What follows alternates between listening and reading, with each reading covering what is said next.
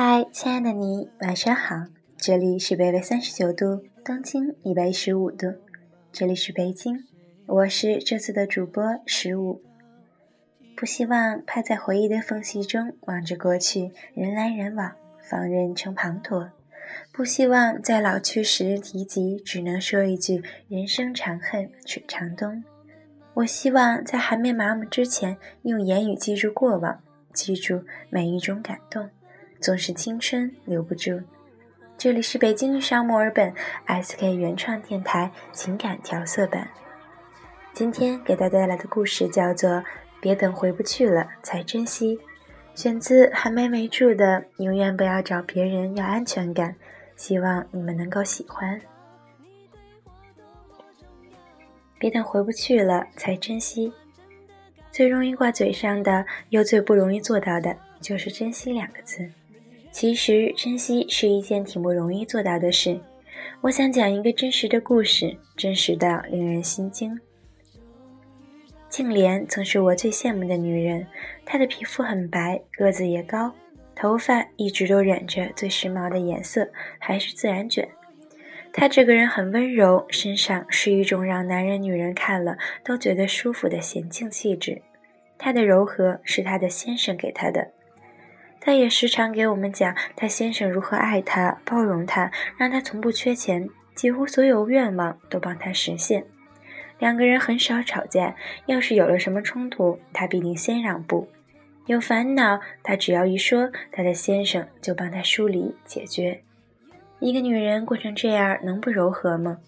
他们还有一个女儿，像小公主一样漂亮，谁都想不到她会出轨。他说：“就是因为生活太好了，完美无缺，所以他受不了了。每一天里了，当时他身边好多缺爱又心急火燎的大龄女青年，听他这么一说，纷纷觉得他疯了，都说你怎么不知道珍惜呢？”他想了想，反问道：“什么叫珍惜呢？”于是大家都无语了。他和第三者，也就是他的上司的恋爱发展的太迅速，干柴遇烈火。他完全失去了控制，最后他们决定各自离婚，将来永远在一起。抱着死了都要爱的决心，他回去向他先生摊牌。他的先生如五雷轰顶，和别的女人不一样，办离婚手续的时候，他不要女儿，原因是上司也有孩子，他希望只养一方的孩子。这个被爱情冲昏头脑的女人，已经爱到什么都听不了的地步了。只要能和他在一起，他什么都不管不顾。从民政局出来，他不敢去看前夫的脸。前夫最后拍了拍他的肩膀，说：“你走吧。”他绝对想不到，他办完离婚手续之后，上司那边却一直没有行动。上司总是对他说：“我这边没有你那么简单，再等等吧，再等等吧，再给我一点时间。”这两句话就成了那之后他对他说的最多的话。后来，上司的太太找到公司，当着同事的面羞辱了他一番。他过去哪里受过这样的对待呀？他伤心的大哭，上司却对他说：“要不你辞职吧。”于是他又听上司的，辞职，每天在家里等他回来。两个人好的时候还是那样好，但是每个星期都要吵架，每次吵架都是以这句作为结束语：“你再等等，你再等等。”这一等就是四年，四年中他的样子变化的太快了，他没有那么白了，头发也暗淡无光，眼睛因为经常哭而生出了两个大眼袋和黑眼圈，那种娴静的气质完全消失了。现在他浑身带着的是浓浓的怨气，因为见到朋友就诉苦，朋友们都有点害怕他了。更可怕的是，上司并没有履行诺言，而是提出分手。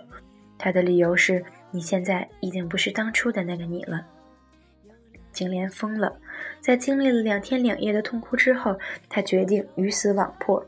他买了硫酸，买了一把西瓜刀，放在车里，然后开车去找上司。四年的谎言不断重新的浮现，他恨他，咬牙切齿。街道上如常一样车水马龙，他一边流泪一边开车。他要把上司杀了，他真的要和他拼了。中途他改变了方向，车开进了他曾经住过的小区，他想最后去看看他的女儿。前夫打开门的时候，差点没认出他来，眼前是一个歇斯底里、蓬头垢面、哭花了脸的女人。他一走进家门，看见熟悉的一切，一把搂住女儿，大哭了起来。前夫觉得有点不对劲儿，就让他留下来休息。他说睡睡不着。前夫说那就喝点红酒吧。然后他们就坐下来喝酒，一杯又一杯。他终于在酒精的作用下昏了过去。前夫拿起他的车钥匙下去帮他挪车，惊讶地发现那把雪亮的西瓜刀和可怕的硫酸。他赶紧把那两样东西扔进了垃圾桶。最后，故事的结局是前夫重新接纳了她，他们复婚了。很多人不理解，他只说我们过去曾是幸福的一家，她是我孩子的妈妈，不管发生过什么，我对她都有一种责任。他到他这儿看她是这个样子，我也很难过。现在如果我不这么做，那么他的人生就毁了。尽管静莲再也回不到过去的状态了。但是失而复得，这一次他一定知道什么叫做珍惜了。就是这么一个百分百真实的故事，曾让我唏嘘不已。可是有多少人在失去之后就再也回不去了呢？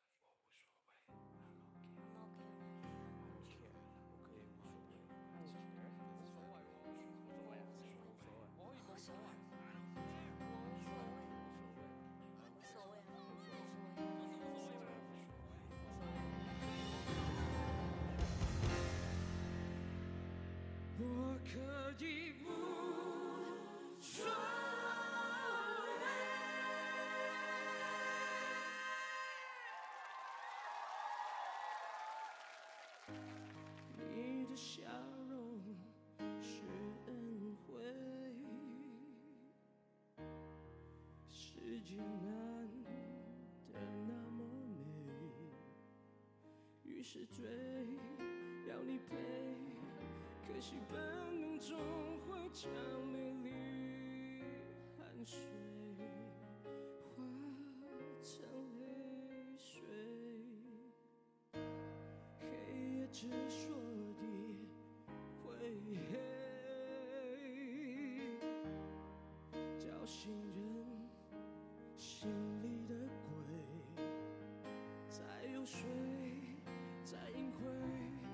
在体内是什么才把我摧毁？